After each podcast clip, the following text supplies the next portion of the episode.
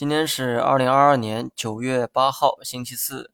从最近披露的数据来看，房地产销售还没有看到复苏的迹象。同时，最新公布的八月出口数据也出现了回落迹象。那么，拉动经济的三驾马车分别为出口、消费和投资。消费呢，不用讲了哈，从年初至今一直处在疲软的一个状态，罪魁祸首就是疫情。投资主要靠财政发力。可惜的是，大部分财政都发力在了上半年，到了下半年所剩的额度不多，几乎呢是指望不上。唯一比较强势的就是出口。那么自打二零年疫情出现之后，出口额呢一直保持着强劲的一个增长。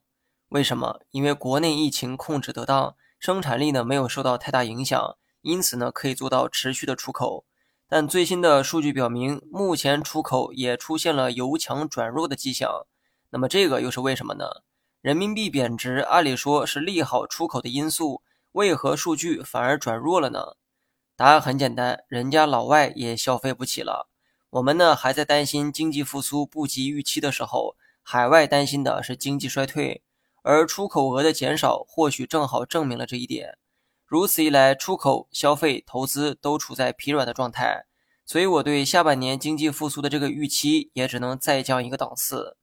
有人说政策一定还会发力去刺激经济，这话呢倒是不假。但我昨天啊也说过，我喜欢确定性的东西，对于不确定性的东西不想用太多筹码去下注。所以下半年呢不要指望有啥行情，五六月份的上涨很可能就是今年最大的行情。